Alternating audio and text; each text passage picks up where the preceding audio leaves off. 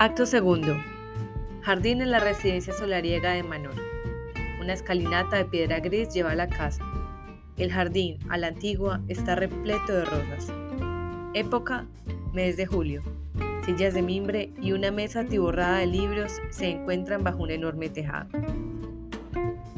La señorita Prism aparece sentada a la mesa. Al fondo, Cecilia regando las flores. Señorita Prism. Cecilia, Cecilia. Indiscutiblemente, una tarea tan utilitaria como la de regar las flores es más bien un deber de multón que tuya, principalmente en ese momento en que le aguardan los placeres intelectuales. Su gramática alemana está encima de la mesa. Te suplico que la abras por la página 15. Repasaremos la lección de ayer. Cecilia, aproximándose muy despacio. Pero a mí no me agrada el alemán. Es un idioma que no sienta absolutamente nada bien.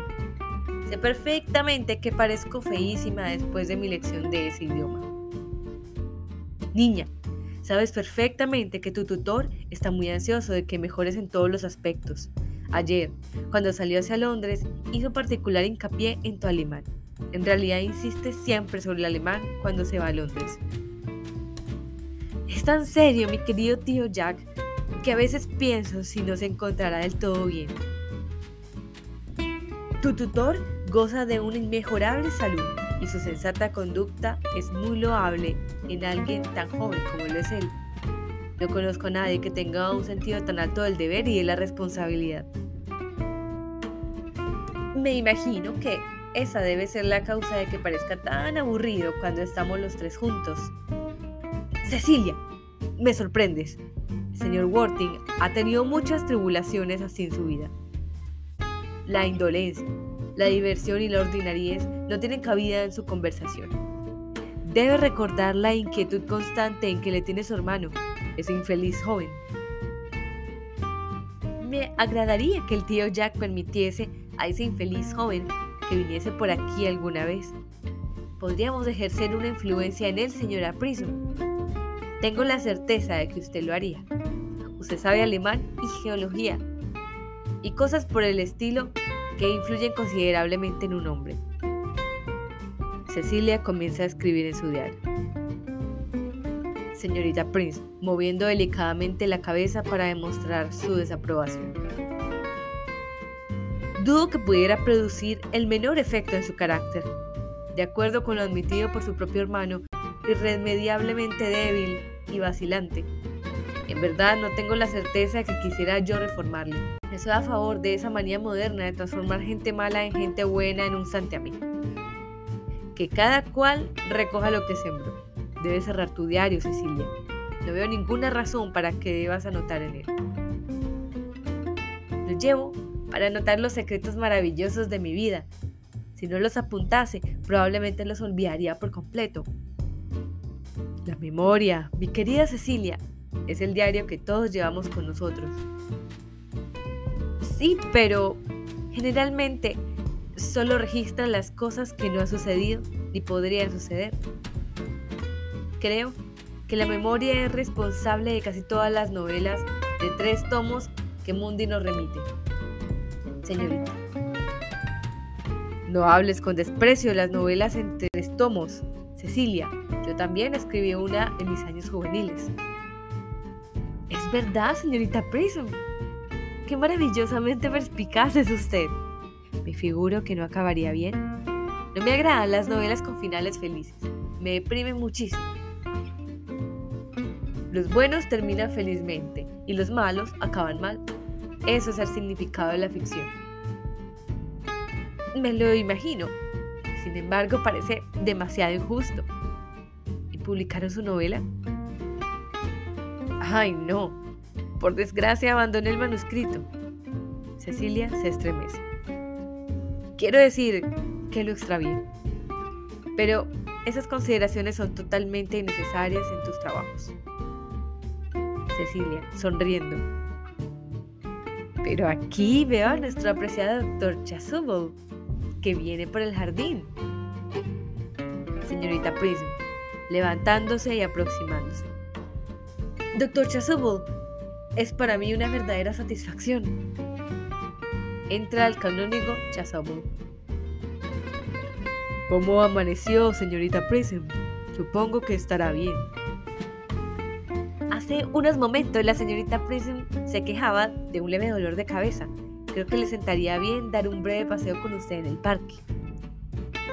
Cecilia, en ningún momento te he dicho que me doliera la cabeza. No, estimada señorita Prism, lo sé. Sin embargo, he advertido instintivamente que tenía usted jaqueca. Ciertamente, en eso estaba yo pensando, y no en mi lección de alemán, cuando el doctor entró. Espero, Cecilia, que no sea distraída. Oh, temo serlo. Es muy raro. Si yo tuviera el privilegio de ser pupilo de la señorita Prism, me quedaría pendiente de sus labios. La señorita Prism abre exageradamente sus ojos. Hablo metafóricamente. Mi metáfora la tomé de las abejas. El señor Worthing no ha vuelto aún de Londres. Nos indicó que le esperáramos hasta el lunes por la noche. No, sí. Acostumbra a pasar el domingo en Londres no es de esas personas que piensan solamente en divertirse, como parece el caso de ese infeliz joven hermano suyo. Sin embargo, no debo entretener por más tiempo a Egeria y su pupila. Egeria, mi nombre es Leticia, doctor. Es una simple alusión clásica, tomada de los autores paganos.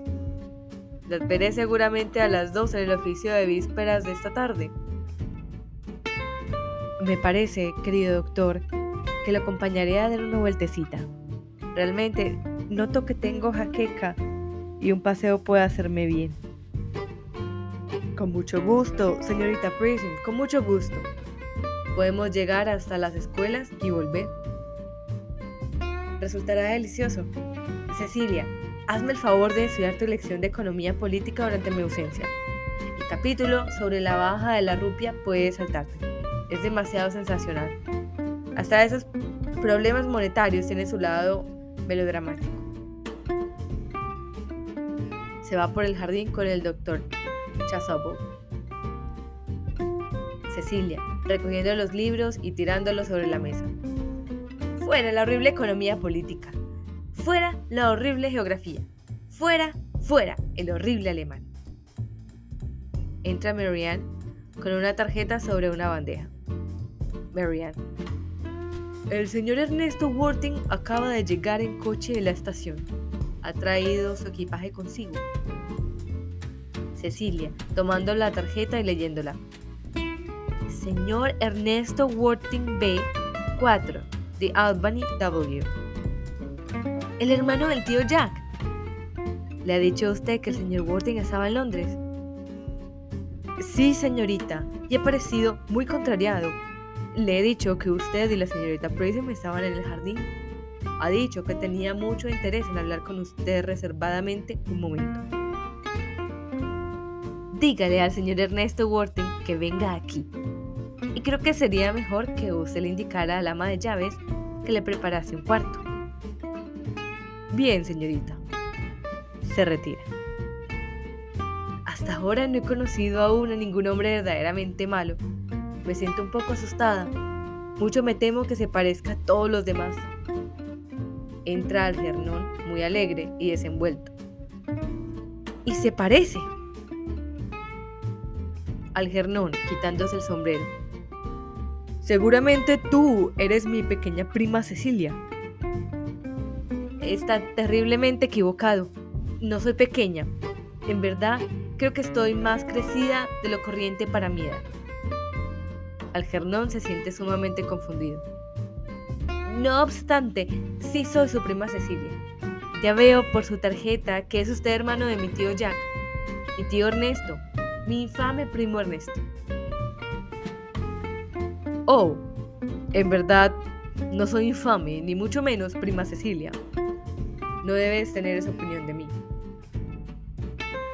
Si no es perverso, nos ha estado mintiendo, indudablemente, a todos, de la manera más inaceptable.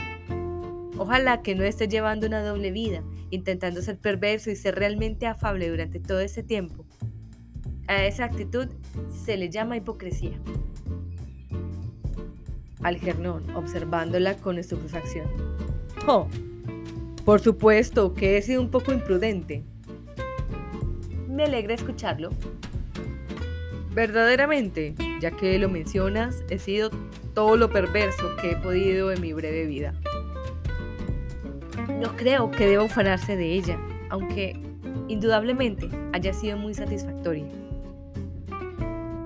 Mucho más grato es estar aquí contigo. Lo que me es difícil entender es por qué ha venido a este lugar. El tío Jack volverá hasta el lunes por la tarde. Oh, qué enorme frustración para mí. Debo marcharme forzosamente el lunes por la mañana en el primer tren. Tengo una reunión de negocios a la que me interesa mucho faltar.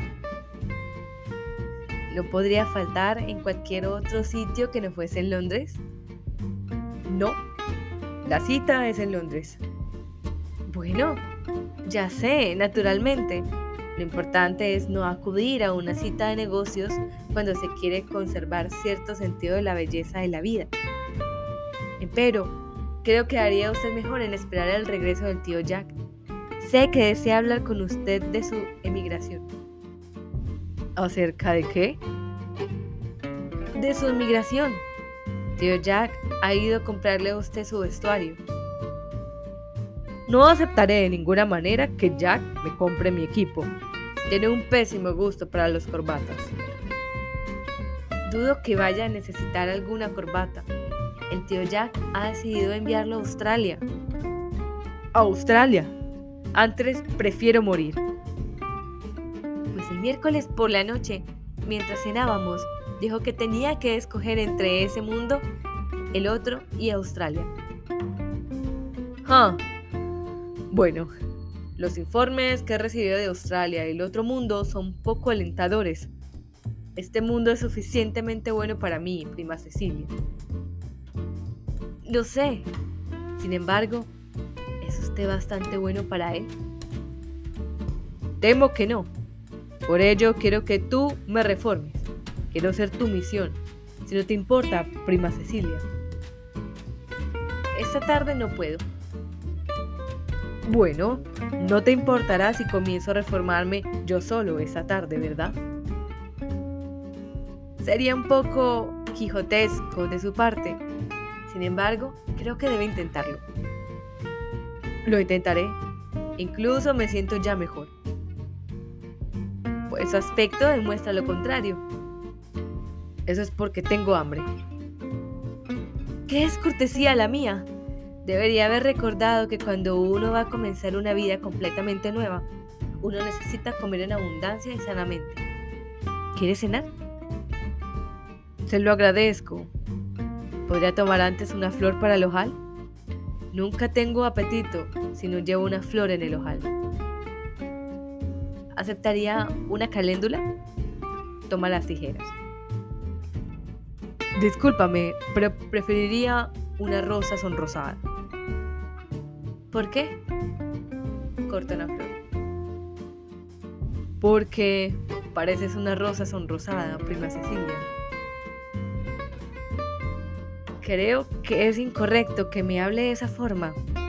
La señorita Pressing no me dice nunca esas cosas. Entonces será una vieja dama miope. Cecilia se coloca la rosa en el ojal. Eres la muchacha más bonita que he visto en mi vida. La señorita Prism asegura que todas las personas encantadoras son una trampa una trampa en la que todo hombre prudente querría dejarse atrapar. Ah, creo que a mí no me gustaría atrapar a un hombre sensato. No sabría de qué hablarle. Entran en la casa. La señorita Prism y el doctor Chasuble regresan. Señorita Prism. Está usted muy solo, mi estimado doctor Chasuble. Debería casarse. Le comprendo, todavía misántropo, pero un mujerántropo jamás. Chazabo, con un escalofrío de hombre docto. No merezco, créame, un vocablo de tan marcado neologismo. El precepto, así como la práctica de la iglesia primitiva, están claramente opuestos al matrimonio. Esa es, sin duda, la razón de que la iglesia primitiva no haya durado hasta nuestros días. ¿No parece usted darse cuenta, mi querido doctor, de que un hombre que se empeña en permanecer soltero se convierte en una perpetua tentación pública? Los hombres deberían ser más prudentes. Su propio celibato es lo que pierde a las naturalezas frágiles. Sin embargo, es que un hombre no tiene los mismos atractivos cuando está casado. Un hombre casado no posee nunca atractivos más que para su mujer. Y según me han dicho, muchas veces ni siquiera para ella. Eso depende de las simpatías intelectuales de la mujer. Se puede siempre confiar en la edad madura. Se puede dar crédito a la madurez. Las mujeres jóvenes están verdes. El doctor Chasovo se estremece. Hablo en términos de horticultura. Mi metáfora estaba tomada de las newtons. Pero, ¿dónde está Cecilia? Tal vez nos haya seguido las escuelas. Entra Jack muy despacio por el fondo del jardín. Viste de luto riguroso, con una gasa negra sobre la cinta del sombrero y guantes negros. Señorita Prism. Señor Worthing. Señor Worthing. Es una verdadera sorpresa. No le esperábamos a usted hasta el lunes por la tarde. Jack, estrechando la mano de la señorita Prism con ademán trágico. He regresado antes de lo que esperaba. Supongo que estará usted bien, doctor Chasuble. Mi estimado señor Worthing, espero que ese traje de luto no significará ninguna terrible calamidad. Mi hermano. Señorita Prism. ¿Las deudas vergonzosas? ¿Más locuras? ¿Sigue siempre haciendo su vida de placer? Jack, inclinando la cabeza. Muerto. ¿Ha muerto su hermano Ernesto? Lección para él! Espero que le servirá. Señor Worthing, le doy a usted mi sincero pésame. Tiene usted al menos el consuelo de saber que fue usted siempre el más generoso, el más indulgente de los hermanos. Ya. Pobre Ernesto. Tenía muchos defectos, pero es un golpe doloroso. Muy doloroso. Muy doloroso, en efecto. ¿Estaba usted con él en sus últimos momentos? No. Ha muerto en el extranjero, en París, sí. Recibí anoche un telegrama del gerente del Gran Hotel. ¿Indica la causa de la muerte? Un fuerte enfriamiento, según parece.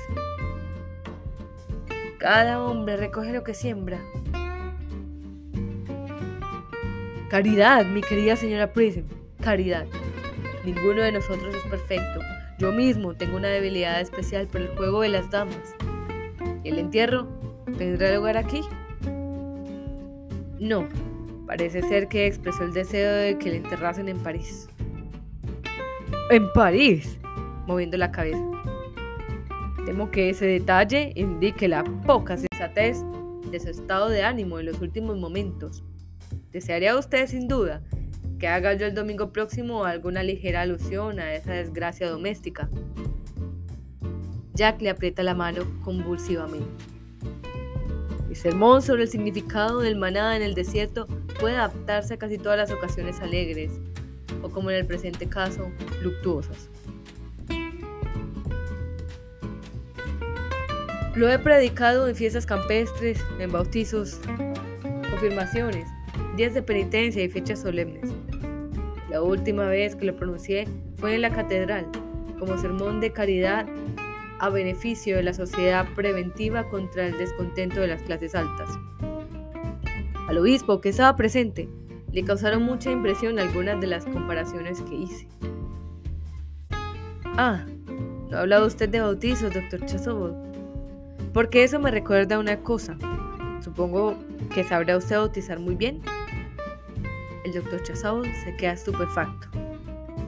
Quiero decir, como es natural, que estará usted bautizando continuamente, ¿no es cierto?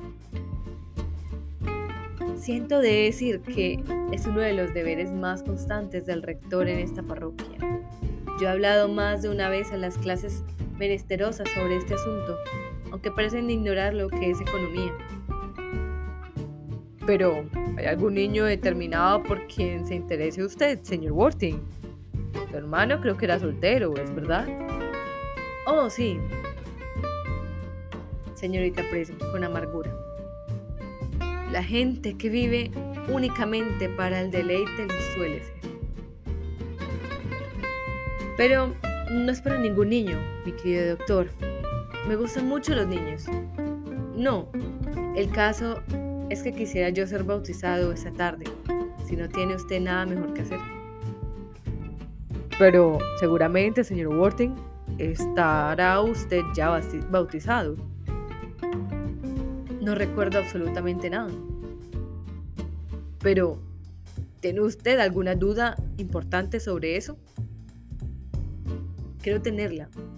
Esto es lo que sé si la cosa le molestará a usted o si le parezco ya un poco viejo. No, por cierto, la aspersión y hasta la inmersión de los adultos son prácticas perfectamente canónicas. La inmersión. No tenga usted cuidado. Basta con la aspersión y es incluso lo que le aconsejo. Está el tiempo tan variable ¿A qué hora desea usted que se efectúe la ceremonia? Ah, podemos quedar a las 5, si a usted le parece. Perfectamente, perfectamente. Tengo además otras dos ceremonias similares a esa hora. Han nacido recientemente dos gemelos en una de las quintas alejadas de la finca de usted. El pobre Jenkins, el carretero, es un hombre que trabaja de firme. Oh, me parece divertido ser bautizado en compañía de otros rorros. Sería infantil. ¿Le parecería a usted bien a las cinco y media? Admirablemente, admirablemente. Saca el reloj.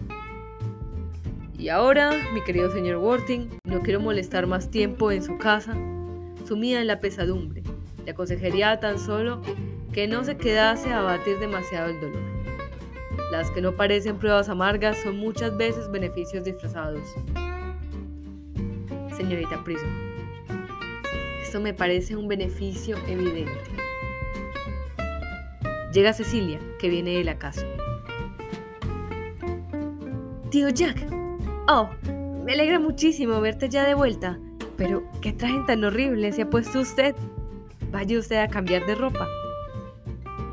Cecilia, Hija mía, hija mía. Cecilia se dirige hacia Jack. Este la besa en la frente con aire melancólico. ¿Qué ocurre, tío Jack? Póngase usted alegre. Parece que tiene usted dolor de muelas. ¿Qué sorpresa le preparo? ¿Quién cree usted que está en el comedor? Su hermano. ¿Quién? Su hermano Ernesto. Ha llegado hace media hora. Qué disparate, yo no tengo hermano. No diga usted eso.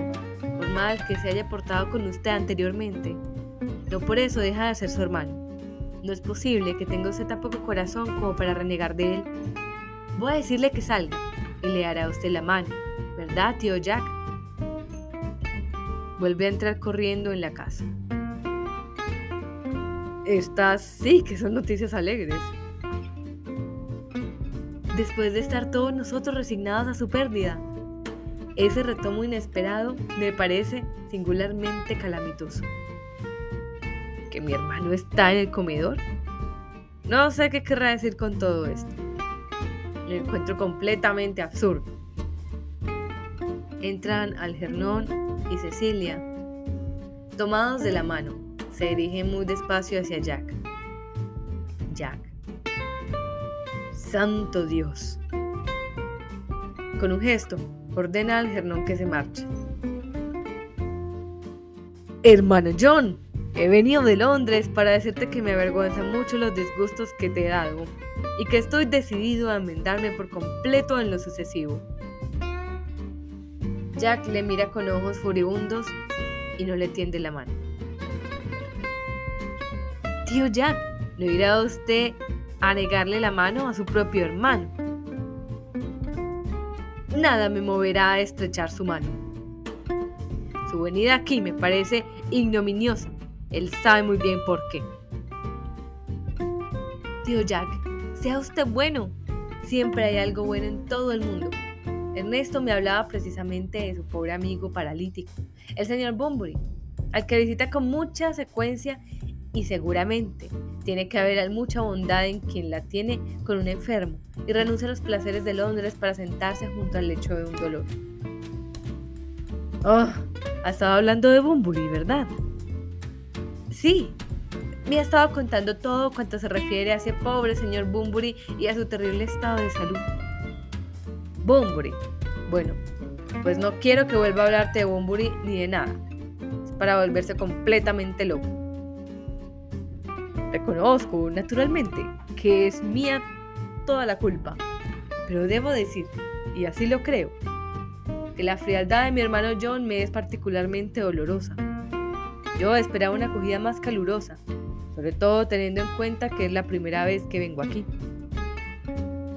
Tío Jack, si no le dado usted la mano a Ernesto, no se lo perdonaré nunca. ¿Que no me lo perdonarás nunca? Nunca, nunca, nunca. Bueno, es la última vez que lo hago. Le da la mano al Gernón, mirándole con ojos llameantes. Chazapol. Es muy agradable, ¿verdad? Presenciar una reconciliación tan perfecta. Yo creo que podríamos dejar solos a los dos hermanos señorita Prism. Cecilia, ten la bondad de venir con nosotros. Sí, señorita Prism. Mi pequeño trabajo de reconciliación ha terminado. Ha realizado usted hoy una acción muy hermosa, hija mía. No debemos ser prematuros en nuestros juicios. Me siento muy dichosa. Salen todos, a excepción de Jack y Algernon. Jack. Eres un rufián, Algi. Tienes que largarte de aquí lo más pronto posible. No te permitiré ningún burburismo aquí. Entra Miriam. He dejado el equipaje del señor Ernesto en la pieza contigua a la del señor. Supongo que he hecho lo correcto. Jack. ¿El qué? El equipaje del señor Ernesto lo he desempacado y lo he dejado en la pieza contigua Seth equipaje? Sí, señor. Tres baúles, un estuche de viaje, dos cajas de sombreros y una fiambrera grande. Algernon. Me da mucha pena no poder quedarme más de una semana. Merrian.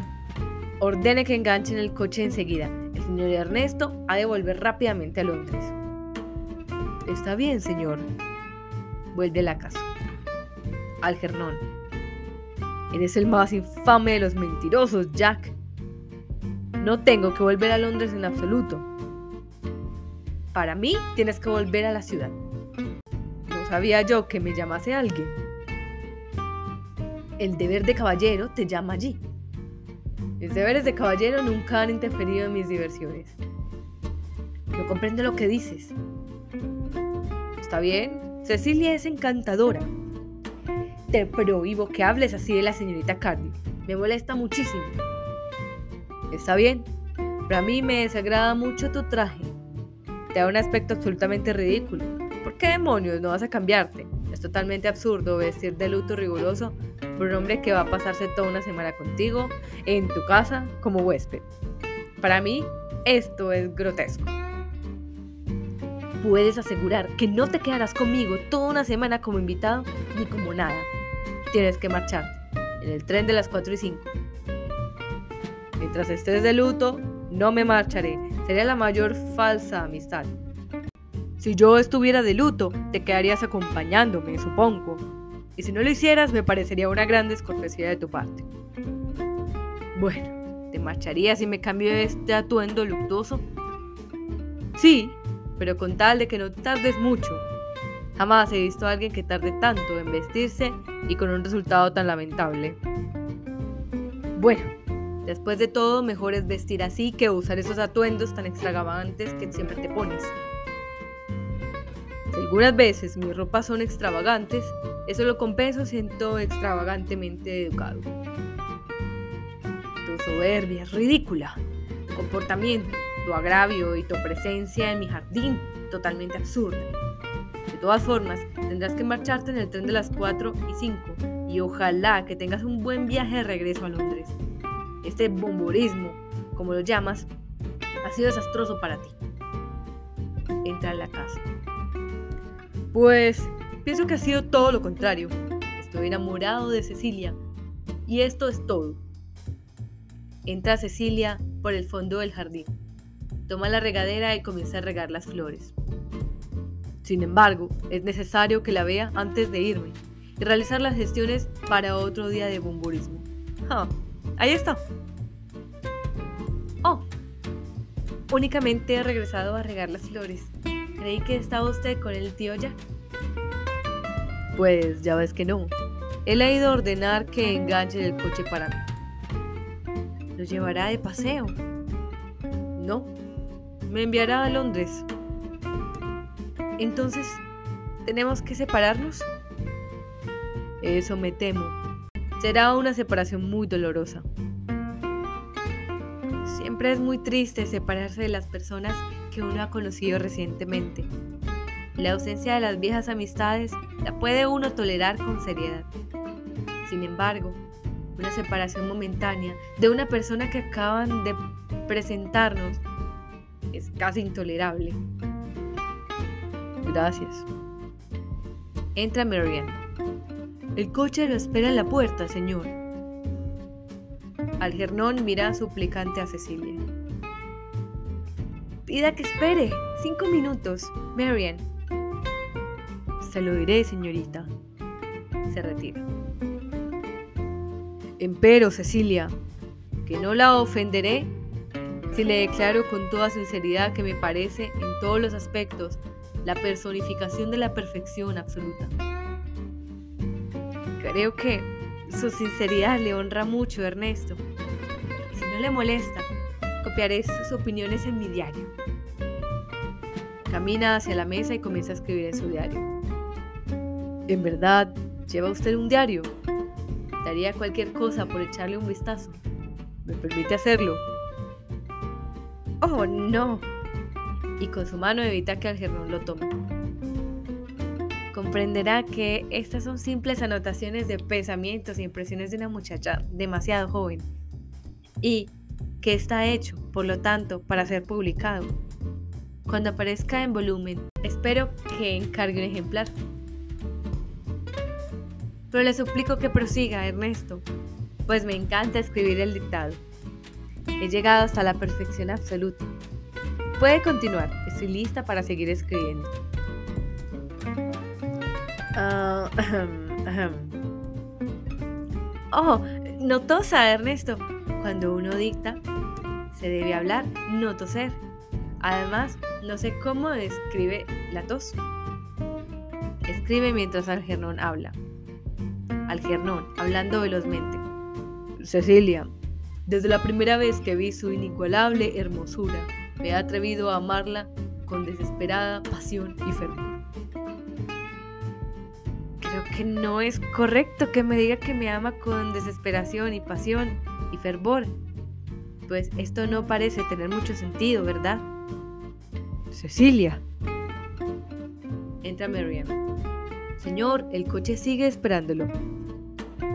Ordénele que regrese la semana próxima a esta misma hora. Marianne, observando a Cecilia, que no se turba. Está bien, señor. Cecilia. Mi tío Jack se enfadará mucho si se entera de que usted se quedará hasta la semana próxima, a la misma hora. Algernon. Oh, no me inquieta lo que piense o cómo actúe Jack. La única que me importa eres tú. Te amo, Cecilia. ¿Quieres ser mi esposa? Cecilia.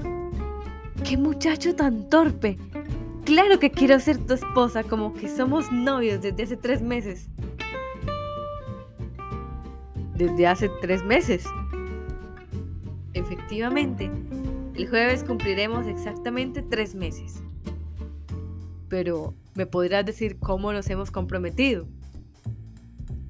Desde la primera vez que mi adorado tío Jack nos reveló que tenía un hermano menor muy cruel y perverso.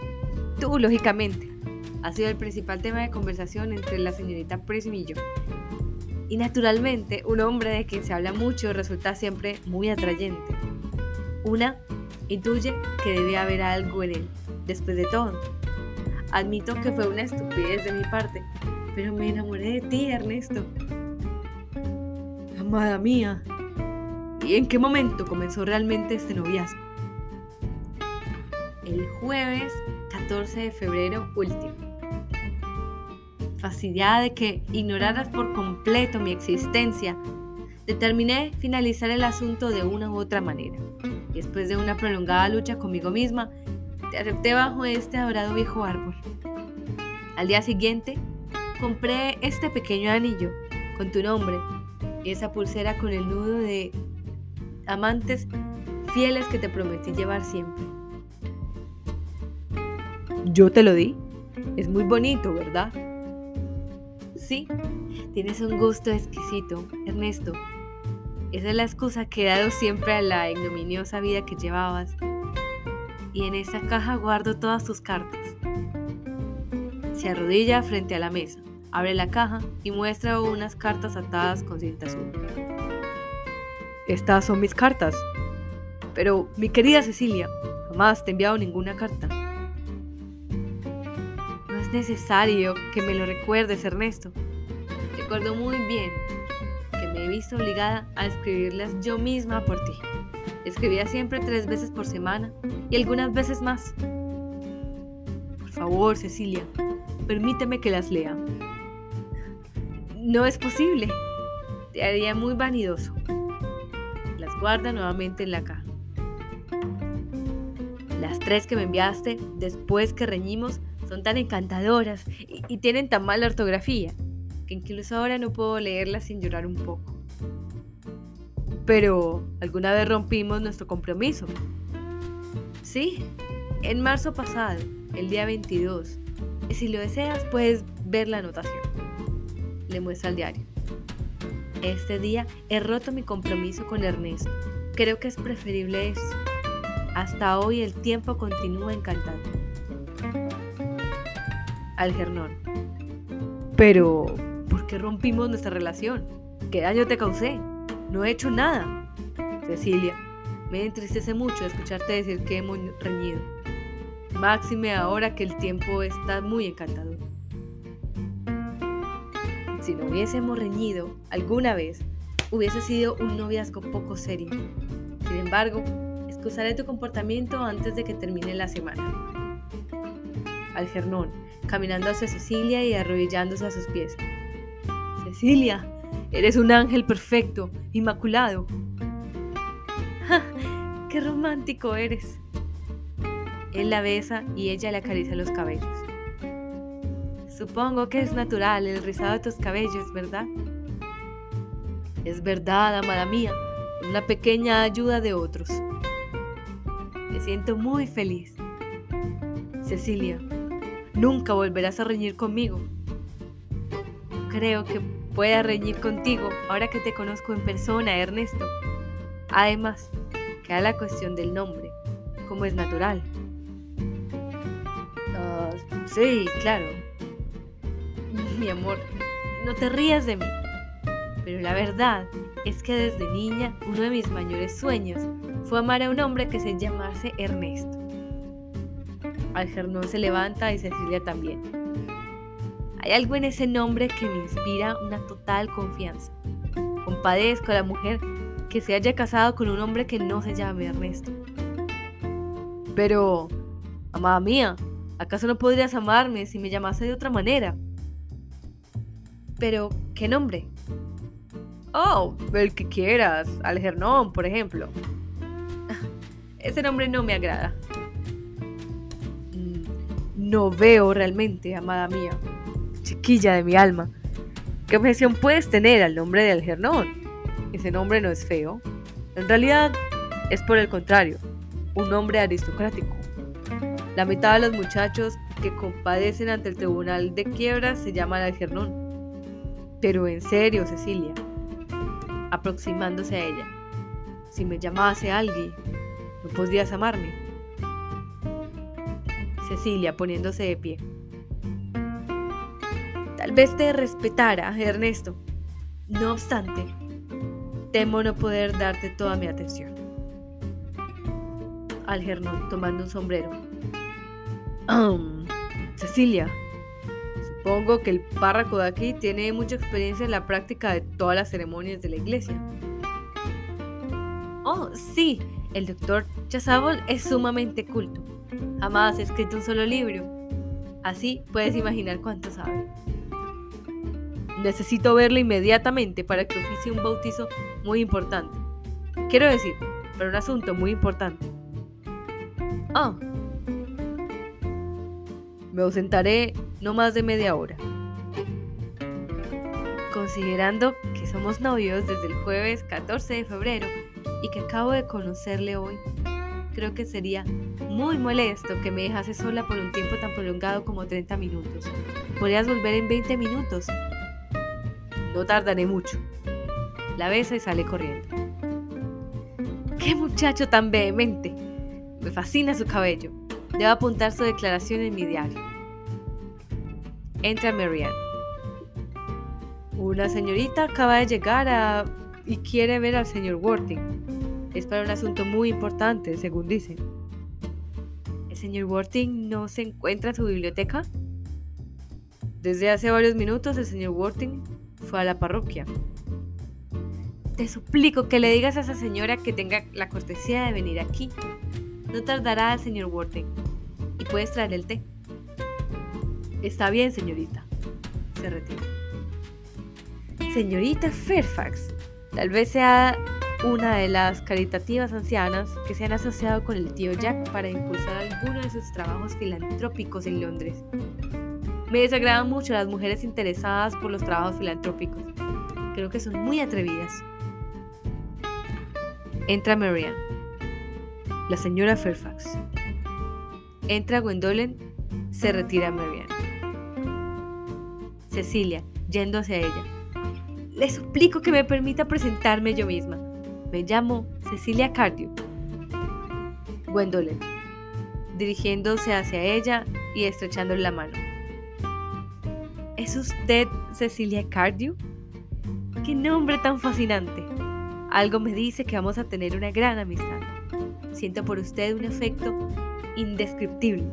Mis primeras impresiones ante la gente nunca me engañan. Qué amable es semejante afecto por su parte.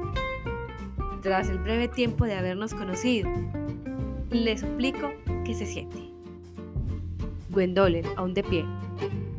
¿Puedo llamarla Cecilia? Por favor. Y tú me llamarás Gwendolen, ¿verdad? Si así lo quieres. Entonces, todo está arreglado, ¿no crees? Así lo espero. Pausa. Se sientan las dos juntas. Gwendolen.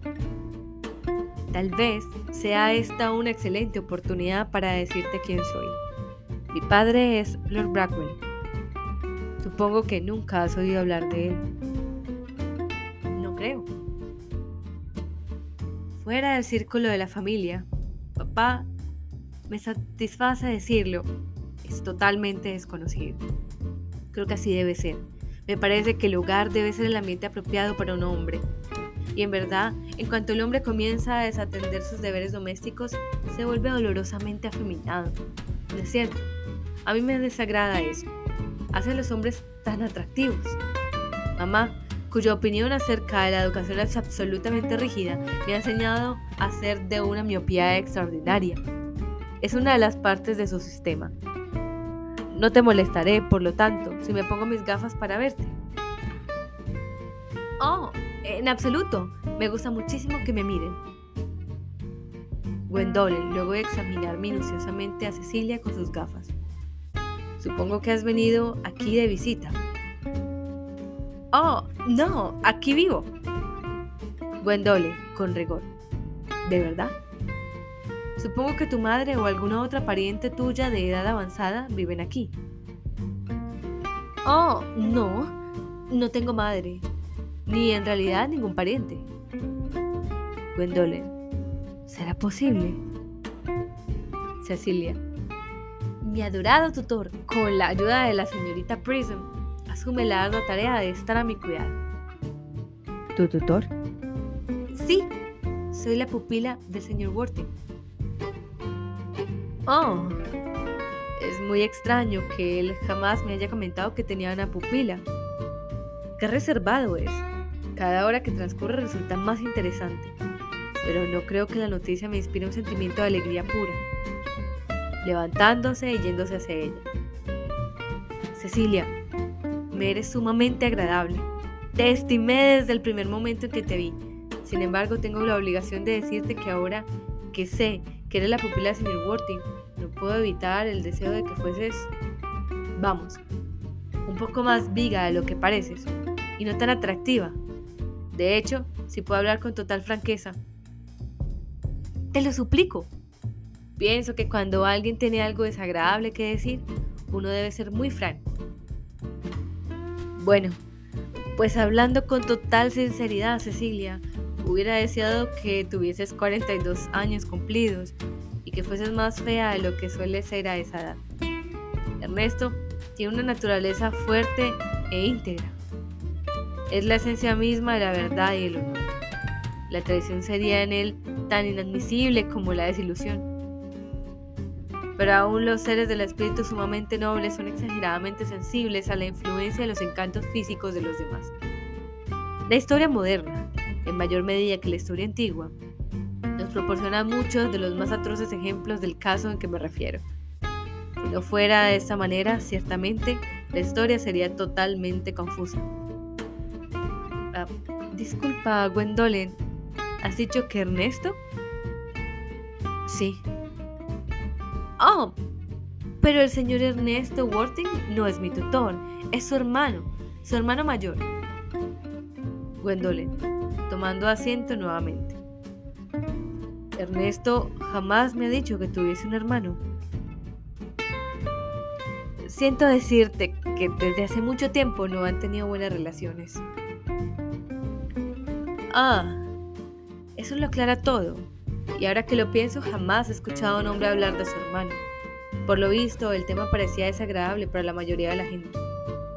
Cecilia, me has quitado un gran peso de encima. Estaba comenzando a sentirme intranquila.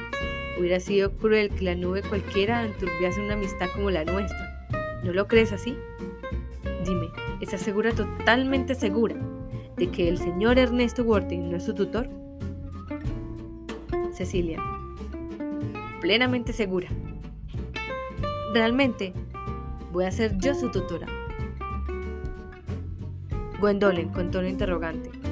¿Cómo has dicho? Cecilia, tímida y confidencialmente. Mi adorada Gwendolyn, no hay razón para que te guarde un secreto. Nuestro pequeño periódico local tal vez publique la noticia la semana próxima. El señor Ernesto Worthing y yo somos novios y nos vamos a casar. Gwendolyn levantándose muy amablemente. Mi estimada Cecilia, sospecho que en eso debo haber alguna mala interpretación. Señor Ernesto Worthing es mi prometido. La noticia se publicará en el Morning Post del sábado, lo más tarde. Cecilia, muy cortésmente y levantándose. Creo que debes estar un poco confundida. Ernesto se me declaró hace 10 minutos. Le muestra el diario. Gwendolyn, examinando con atención el diario con las gafas puestas. Es verdaderamente rarísimo. Pues me suplicó que fuese su esposa ayer por la tarde a las cinco y media. Si deseas comprobar el hecho, hazlo, te lo imploro. Saca su propio diario y añade. Siempre que viajo llevo mi diario. Debe uno llevar siempre algo sensacional para leer en el tren. Querida Cecilia, me daría mucha pena que esta compleja situación te pusiera a causar alguna desilusión. Sin embargo, creo que tengo prioridad. Cecilia. Mi apreciada Gwendolen, sentiría de una manera indescriptible el haberte causado cualquier angustia mental o física. Sin embargo, es mi obligación precisar que desde que Ernesto se te declaró ha cambiado rotundamente de opinión. Gwendolen, con aire meditabundo. Si ese desventurado muchacho se ha dejado atrapar por la trampa de alguna promesa absurda, consideraré que es mi obligación librarle de ella sin demora y con mano firme. Cecilia, abstraída y apenada.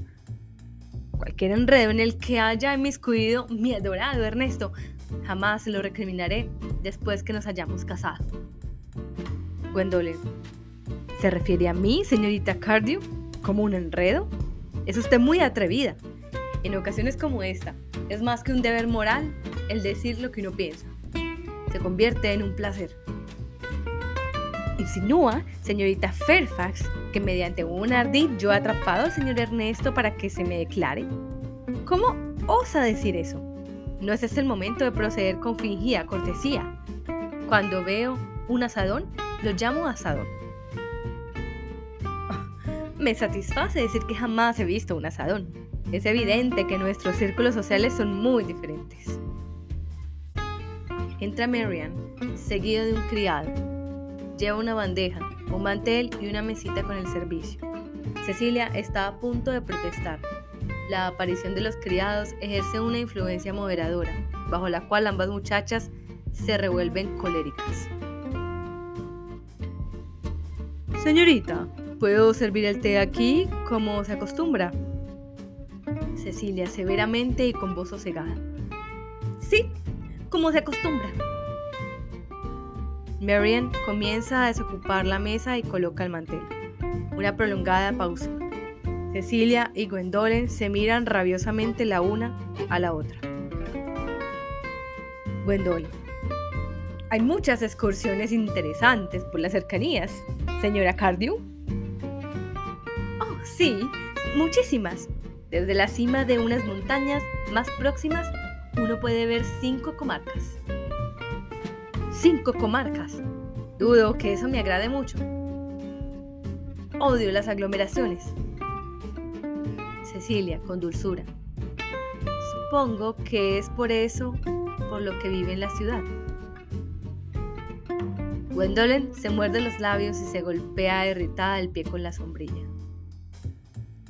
Gwendolen, observando a su alrededor. ¡Qué jardín tan bien cuidado, señorita Cardew! Me complace que sea de su agrado, señorita Fairfax. No tenía idea de que hubiese flores en el campo. Oh, las flores son tan comunes aquí, señorita Fairfax, como la gente en la ciudad. Respecto a mí, no puedo entender cómo se las arregla alguien para vivir en el campo. Si es que hay alguien que haga semejante cosa, aborrezco el campo mortalmente. A eso los periódicos lo llaman depresión agrícola, ¿no es verdad? Creo que en estos momentos la nobleza está padeciendo mucho por este motivo. Es casi mi epidemia entre ellos, según me han comentado. ¿Puedo ofrecerle té, señorita Fairfax? Gwendolen, con depurada amabilidad. Gracias. Aparte, antipática muchacha, sin embargo, necesito tomar té. ¿Le pongo azúcar? No, se lo agradezco. El azúcar ya no está de moda. Cecilia la mira ínfima. Toma las pinzas y pone cuatro terrones de azúcar en la taza. ¿Tarta o pan con mantequilla? Pan con mantequilla, por favor. Las tartas ya casi no se ofrecen en las casas de buenas familias. Cecilia, cortando una rebanada grande de tarta y colocándola en el plato. Pase usted esto a la señorita Fairfax. Marian obedece y se retira con el sirviente. Gwendolen bebe el té y hace un gesto. Deja inmediatamente la taza. Estira una mano para el pan con mantequilla. Lo observa, advierte que es tarta. Se levanta encolerizada. Ha puesto muchos terrones de azúcar en mi té. aunque le he pedido claramente pan con mantequilla, me ha servido tarta. Todo el mundo conoce la dulzura de mi carácter y la extraordinaria bondad de mi genio. Sin embargo, le advierto, señora Cardew, que ha llegado demasiado lejos. Cecilia, poniéndose de pie.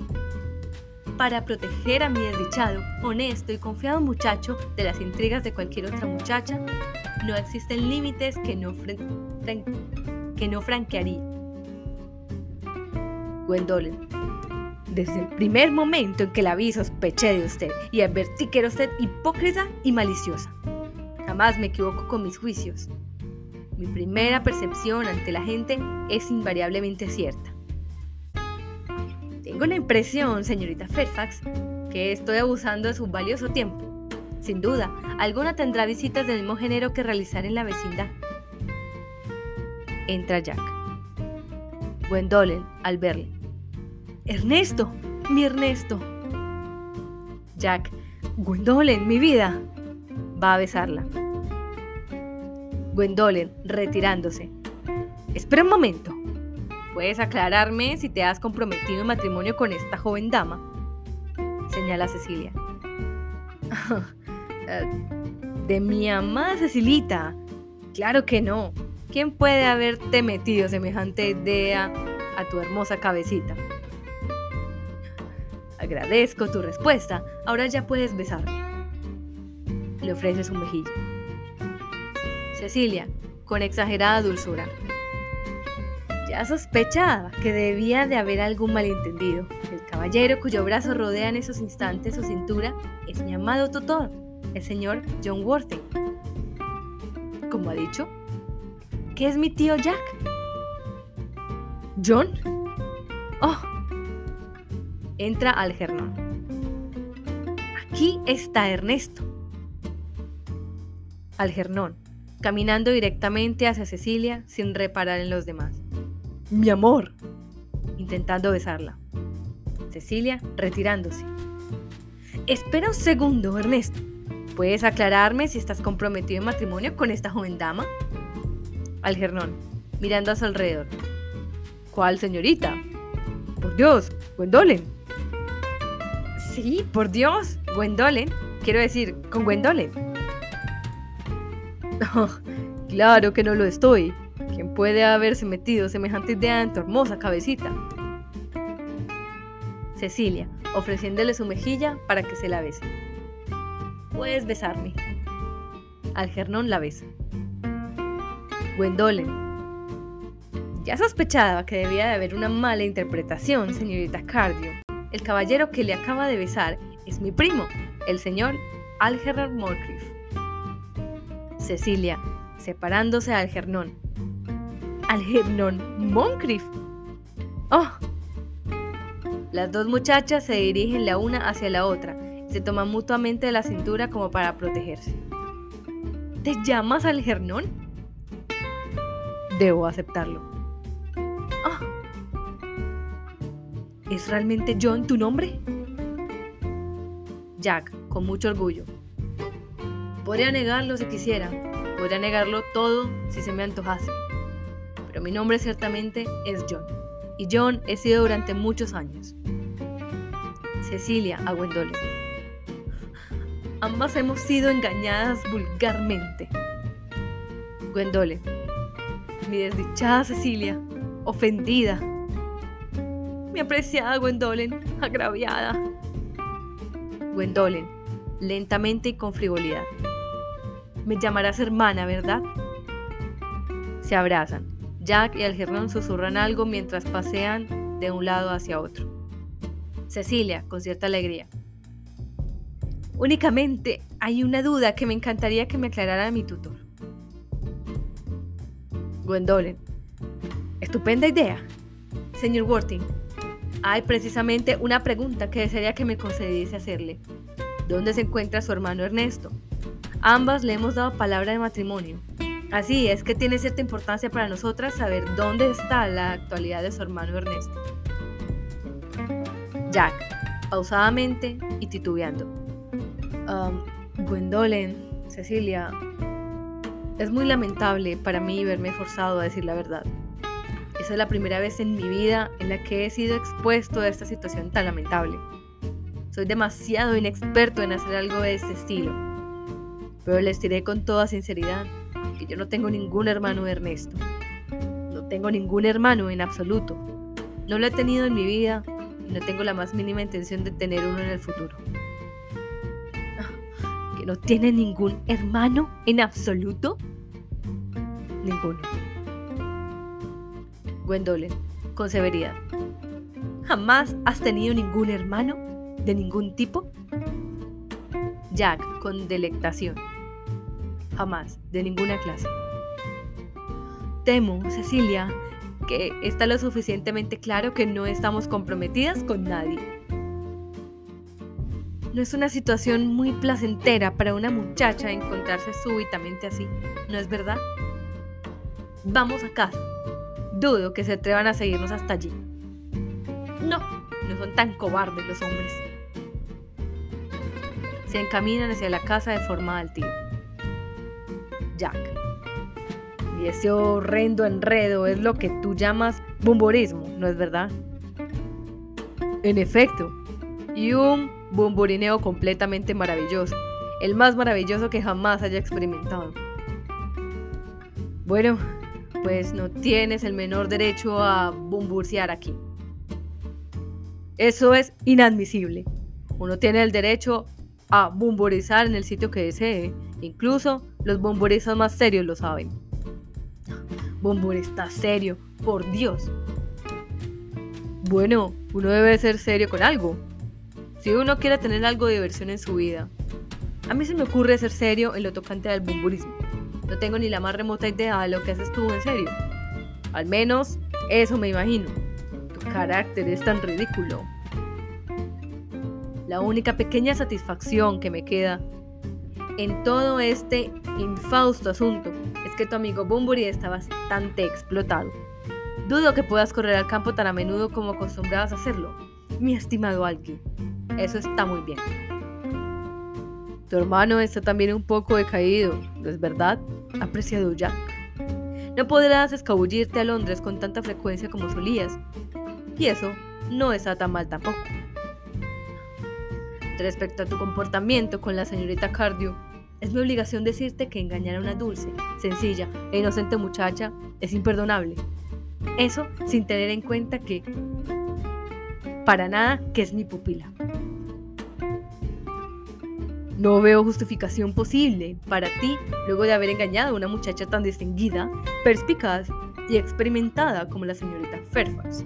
Y eso sin considerar que es mi prima. Lo único que deseaba era casarme con Gwendolen. La amo.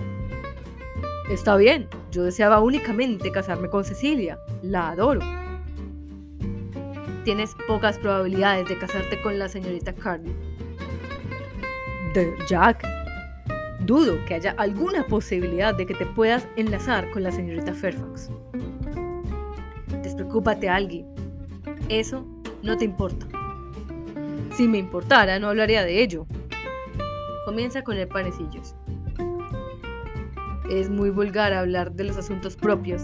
Únicamente los corredores de bolsa lo hacen y solo en sus banquetes oficiales. Me explico cómo puedes estar ahí sentado comiendo serenamente panecillos cuando nos encontramos en este aprieto tan terrible. Me pareces totalmente inhumano. Está bien, no puedo comer panecillos atragantándome. Me mancharía los puños con la mantequilla con toda seguridad. Hay que comer panecillos sosegadamente, es la única manera de comerlos. Repito, es totalmente inhumano comer panecillos de cualquier manera, en las circunstancias actuales. Cuando me agobia un problema, comer es lo único que se me serena. En efecto, cuando me abruma un verdadero apuro, todos los que conocen íntimamente podrán decirte que niego a todo, menos a comer y a beber. En ese mismo momento como panecillos porque soy muy desdichado, además porque me gustan especialmente esos panecillos. Se levanta. Jack, poniéndose en pie también. Bueno, pero esa no es razón para que te los comas de esa manera tan voraz. Le quita los panecillos a Algernon. Algernon, ofreciéndole la tarta para el té. Desearía que comieras la tarta en lugar de los panecillos. La tarta no me gusta. Ah, pero por Dios, supongo que podrá uno comerse unos panecillos en su jardín. Pero acabas de afirmar que es completamente inhumano comer panecillos. He dicho que lo que era de tu parte en estas circunstancias, eso es algo muy distinto. Puede ser, sin embargo, los panecillos son siempre lo mismo. Le arrebata el Jack el plato de los panecillos. Alguien, ¿cuándo vas a tener la bondad de marcharte? Es absurdo que desees que me marche sin cenar. Jamás me retiro sin comer. Nadie lo hace, salvo los vegetarianos y sus semejantes. Además, hace unos minutos hablé con el doctor Chazabol para que me bautice a las 6 menos 15 con el nombre de Ernesto. Mi apreciado amigo, cuanto antes renuncies a esa locura mejor. Esta mañana acordé con el doctor Chazabol que me bautice a las cinco y media, y lógicamente con el nombre de Ernesto. Gwendolyn lo quería así. No podemos ser bautizados los dos con el nombre de Ernesto, es ridículo. Además, tengo todo el derecho a bautizarme si quiero. No hay la menor prueba de que me haya bautizado nadie. Creo muy posible que nunca me hayan bautizado. Y así lo piensa también el doctor Chazabol. Tu caso es totalmente diferente. A ti sí te bautizaron. Algernon. Es verdad, pero hace años que no me bautizo. Tienes razón. Sin embargo, te han bautizado y eso es lo que cuenta. Algernon. Así es. Por eso sé que mi constitución puede soportarlo. Si no estás totalmente seguro de haber sido bautizado anteriormente, debo decir que creo que hacerlo ahora es muy peligroso para ti. Podría hacerte daño. No debes olvidar que una persona íntimamente relacionada contigo ha estado a punto de morir esta semana en París a causa de un severo enfriamiento. Es verdad, pero recuerda que tú me aseguraste que un severo enfriamiento no es hereditario.